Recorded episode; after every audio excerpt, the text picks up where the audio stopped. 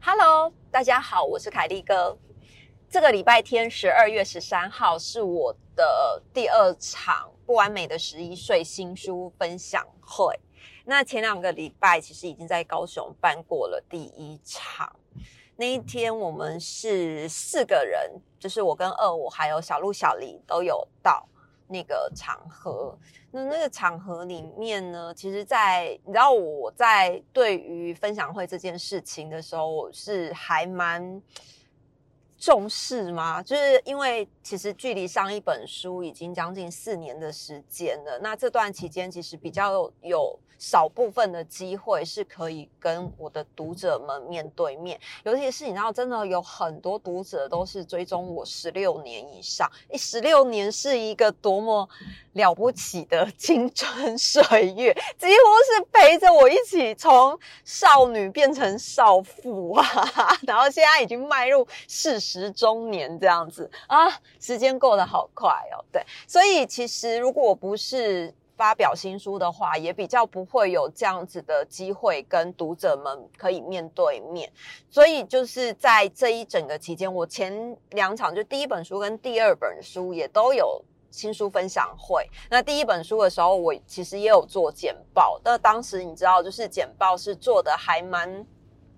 我自己是觉得很精彩啦，但是你就会觉得，呃，底下的观众反应就会有一点不如预期，也或许就是那时候比较没有经验，在这一整个的呃简报的分享过程里面，可能都是书里面的内容，那大家可能都看过书啦，就我没有把那个简。呃，就是要分享的对象先设定好。那其实来的人都是有看过书，不然怎么会来签名？就是根本也密闭的密闭式的空间，也没有人路过啊。所以在第二场，就是第二本书小女儿的分享会里面，我就没有做简报了，就是直接用分享的方式。但是你知道，分享的方式你没有一个结构性，你就会变成没有主题架构，想到什么就说什么，会变成来听的人。很容易不知道你在讲什么，就没有一个架构。所以这这次这本书出来的时候，就很多人说：“哎，书里面好多洋葱哦。”但是我都说，书里面其实只有满满的勇气，是没有放眼泪的。那大家来新书分享会，除了想来看看我跟小鹿、小黎之外呢，其实我觉得大家想要得到的是，就是这一段日子里面，就是这么辛苦的日子里面，我们到底是怎么度过的？那你知道这些日子，我自己在回头看的时候，我都会觉得它是一个很可怕，是一段很辛苦的日子。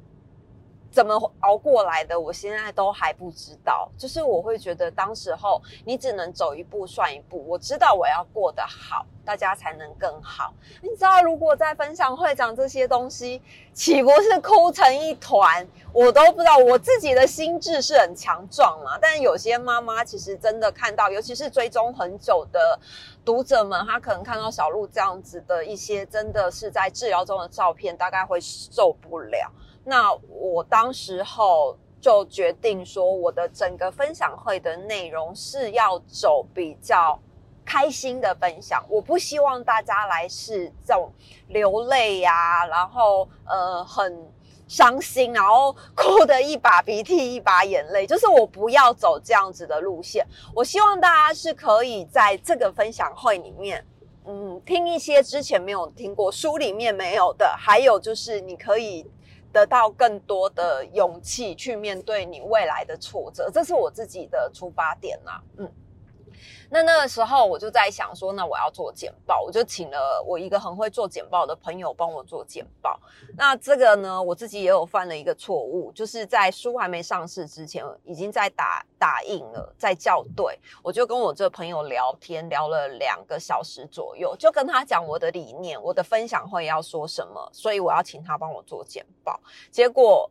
我自己犯的错误是我根本没有给他重点，我就是带着一个聊天的态度，所以他做出来的简报根本完全就是我一看完那简报，我会发现那个不是我的东西。虽然里面放的都是我跟他在谈话的事情，放的都是我们的照片。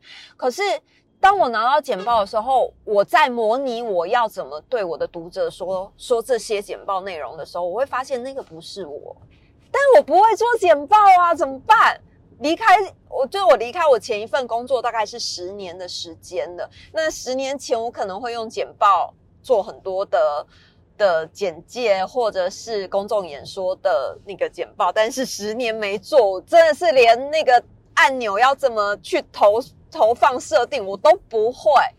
后来我就想说这样不行，因为很久没有跟大家见面了，加上这一场分享会，其实是我真的很想要把它做好，我就去上了简报课，然后回家再自己重新做过。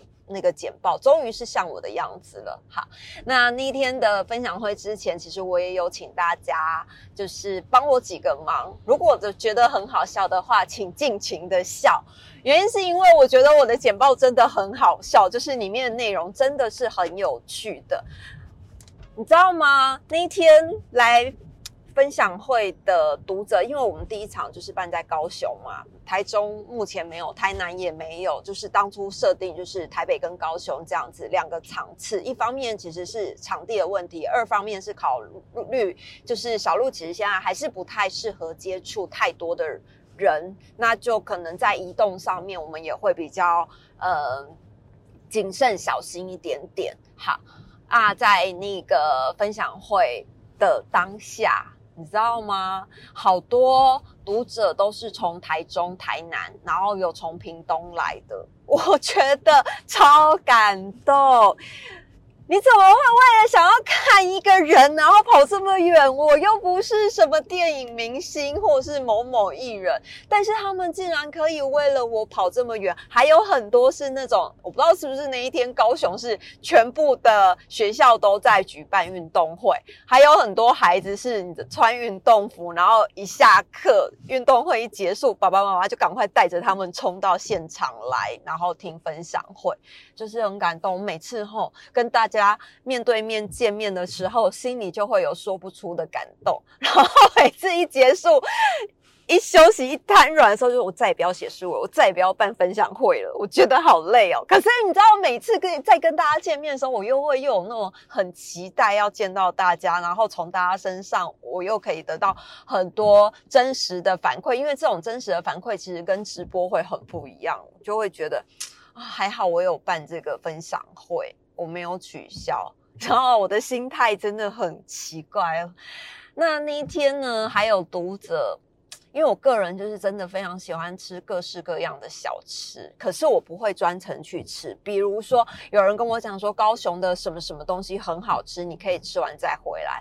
但是年纪渐大，其实吃对我来说本来就不是我很在意的事情，也不是对我来讲也不是这么。这么喜欢专程的去吃某个东西啦，那很多人就会跟我讲说：“哎，高雄你可以吃什么啊，喝什么啊？”这样子，我都我都觉得好，谢谢大家。这样，如果有机会，他可能是在我签书会的旁边，在场地的旁边，我就去吃。如果没有的话，我大概也不会专程跑去吃。加上我们其实是坐高铁南下，没有车，其实完全很难行动。结果那一天在会场啊，就是。分享会的会场就有一个读者，他提了两大袋的东西来，我会问他说这是什么东西？他说那个是他去排队买的白糖桂，中文不是中文啊，国语就叫做白糖桂，然后台语叫北藤桂吗？知道我怎么这么，我明明就是乡下长大的，但是讲台语听起来好不标准哦。那那个白糖桂就是一直我很想要吃的东西，我还问那个。成品的工作人员问他说：“白糖桂是不是里面很像那个米糕，然后拿去炸？你们知道有一种就是米那个叫米糕拿去炸那种甜米糕，那种东西也超好吃。可是台北就很难买得到这样子的小吃。所以那天读者送我的时候，我心里面想的就是里面是糯米糕，然后他可能把它裹粉之后下去炸。”产品的服那个就是工作人员跟我讲说，不是，这是高雄很有名的，它里面其实吃起来会有一点点像麻吉这样子的东西，并不是，并不是糯米糯米包成的，它是吃起来有点像麻吉的。后来那天我就我就把它带带在身边嘛，后来回家赶高铁的时候要吃的。就是肚子饿，然后我们就要吃。结果一吃的时候，发现天啊，也太好吃了吧！因为这个这个东西跟我想象中的东西是完全不一样的。那反正很感谢那个读者，就是送了我们这样高雄的名产白糖桂，百年白糖桂嘛，反正就是很有名。然后让我们在车上真的是冲击，因为我们根本也没时间去买食物，就是直接。签书会分享会结束之后，就赶快冲高铁站，然后回台北这样。那那天的分享会呢，其实我觉得大家真的是很座位有限嘛，那很多人都是站着，我就觉得真的还蛮感动的。在整个分享会的过程，后来结束要签书的时候，你知道，我觉得 我的读者年龄层有往下降哎，因为那天来有很多都是那种十四五岁。或者是二十出头的那个根本不是我的读者，就是一看就是可以当我孩子的人，怎么可能有可以当我孩子的人会追踪我？就像我也不会去追踪我妈心仪的。偶像歌手，因为你知道那种年代的差距，沟通的语言其实会有一点点不一样。那那天来签书的时候，我印象非常的深刻，是有两个小女孩，大概他们我有问了一下，他们好像是说十三岁还十四岁，就是一个国一国二的年纪，两个小女生，一人拿一本来签。我就说你们是帮妈妈来要签名啊？他说嗯，不是。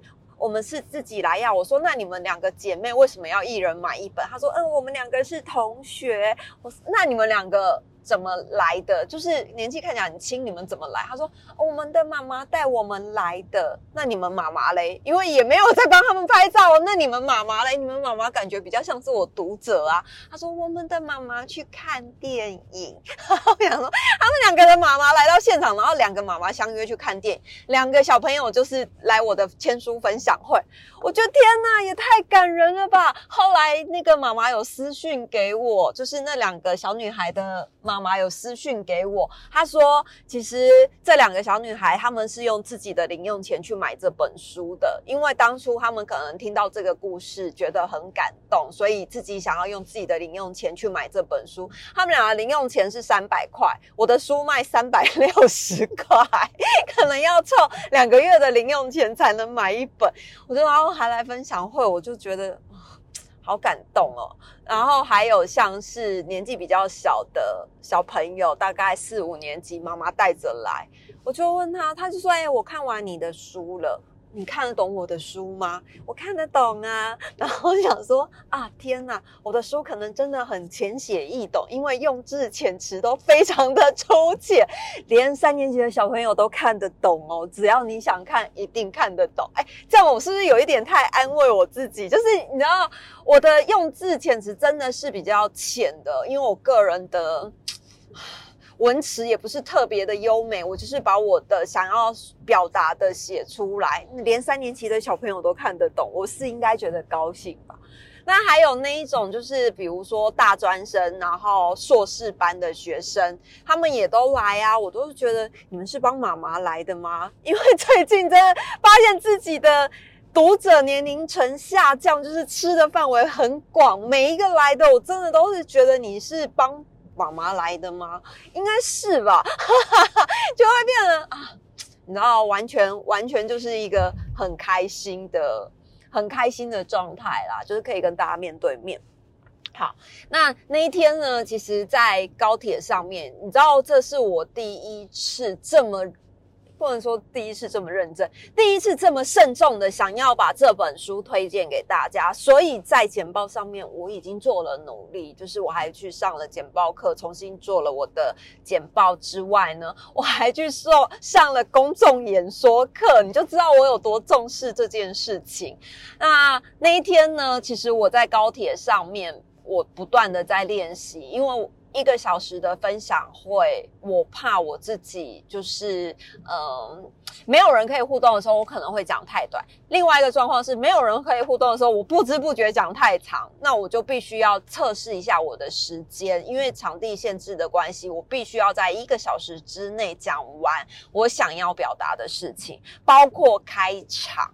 我知道大家都认识我，可是开场会相对的是一个让大家可以稍微缓和一下这个场合的情绪，因为我觉得大家可能都会设定我就是要去哭，可能就是带着悲伤，然后再看一一部，就是你可能预先你就知道这是一个要讲一件很悲伤事情的场合。很多人的心态大概就是设定我是要去悲伤的。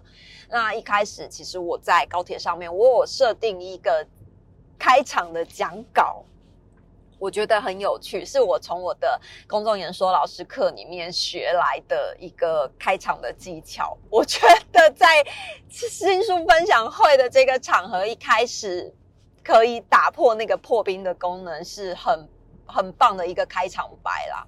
后来你知道，我那天一到现场，哇塞，所有的妈妈都带着孩子。那你知道小孩如果听到这个这个开场白，我觉得可能会不太好，硬生生的把我的练习很久的开场白吞回来，用了我就用了其他的方式在在开场。那这个开场白呢，就很多人就会说，因为我有坦白的跟大家讲说，哎，不好意思，我们今天本来准备了一个超级棒的开场。但是因为现场小朋友太多，我就会变成好吧，那我们就改别的讲法好了。我怕孩子们听了不太好。结果那一天回家之后，就很多读者说：“我想要知道你那一天本来想要讲的开场白是什么。”那我我相信，就是台北场大概也是很多孩子会来听，所以这个分享就是这个开场白，我在台北应该也没有办法使用。既然是 podcast，我觉得我的 podcast 应该是可以讲，因为 podcast 你们应该不会给孩子们听吧。所以呢，我觉得我那天准备的开场白可以在这里分享给你们听。好，那个我我原本准备练习好的开场白是。你知道为什么要有开场白吗？开场白其实就是有一点卸下你听众的防备心，拉近你们彼此的距离。这个是开场白非常重要。所以开场白呢，三分钟可以定你生死。你开场白如果开场的烂，他大概就会觉得啊，接下来可能也不会更好。你知道我一听完老师这样子讲的时候，我心里面压力超大，因为很多人在前三分钟都会说嗨嗨嗨，大家好，hello hello，大家好，哎，晚安，大家好。午安，大家好，这样子就是会把那三分钟用在这个地方。那如果一个好的开场白，其实是会立刻拉近你跟你听众的距离之外呢，你还可以让他们稍微的轻松一点点，会让你这个人就是他们来听这这个分享会会比较轻松。嗯，这是我我觉得我要设定这个开场白的原因呐。那那那个开场白，我就是在车上，就是高铁上面，我练习好久，要怎么样讲得很顺畅，然后我就练习好了。所以我本来打算一开场的时候是这样子讲的，我就会说，今天我从台北来的路上，就是坐高铁的路上，那坐我后面的是一对父子，那个。哥哥看起来像是高中生左右，我就听见他在跟他的爸爸说：“爸，我决定不要读书了。”他爸就说：“你为什么不要读书了？”就很慌张的语气，这样你为什么不要读书了？他儿子就跟他说：“因为读书要缴学费，所以我要加入黑社会。”好，他爸一听就说：“天哪，你要加入黑社会，然后不读书还要加入黑社会。”他子就说：“嗯，因为读书要缴学费，所以我要加入黑社会，有权有势又有地位，晚上睡觉还有妹陪睡。”然后后来他爸就说：“ 你你你哪安呢？”好，讲到这里，我就我就可能会反问大家说：“啊，对我我觉得我觉得就是。”当时候我跟小鹿在听这件事情的时候，会觉得这个小男生在上学，其实一般人认为都是很日常、很平凡的事情，甚至是厌倦的事情。我随时不去都想可以不去，可是，在这一些日常的的事情、这些日常的情况来说，对于某一些人其实是奢侈。就像小鹿，他两年没有办法去上学。以前他天天上学，他也觉得上学好烦。为什么每天都有作业？但是当自己没有办法去做这些日常的事情的时候，你会发现那个日常变得很遥不可及，变得很奢侈。如果我能再回到可以天天上学交作业的日子，该有多好！就是我我当时候是想要用这个开场白来带出我今天的整个简报的内容，跟大家要分享的内容。嗯。所以，哎，是不是听起来还不错？我觉得听起来还蛮有趣的，就是会会用一个比较诙谐的方式来表达，说有一些人的呃习以为常的日常，对于某一些人来讲是真的很奢侈和遥不可及的。所以，我们要好好的珍惜我们的日常，即使孩子吵架，你也要把它当成是天籁，不能动气。我觉得我的这个开场白是真的还蛮好，但是因为现场真的太多孩子，然后孩子一定会问妈妈说什么是黑社会呀？妈妈为什么要加入黑社会？妈妈没陪睡是什么？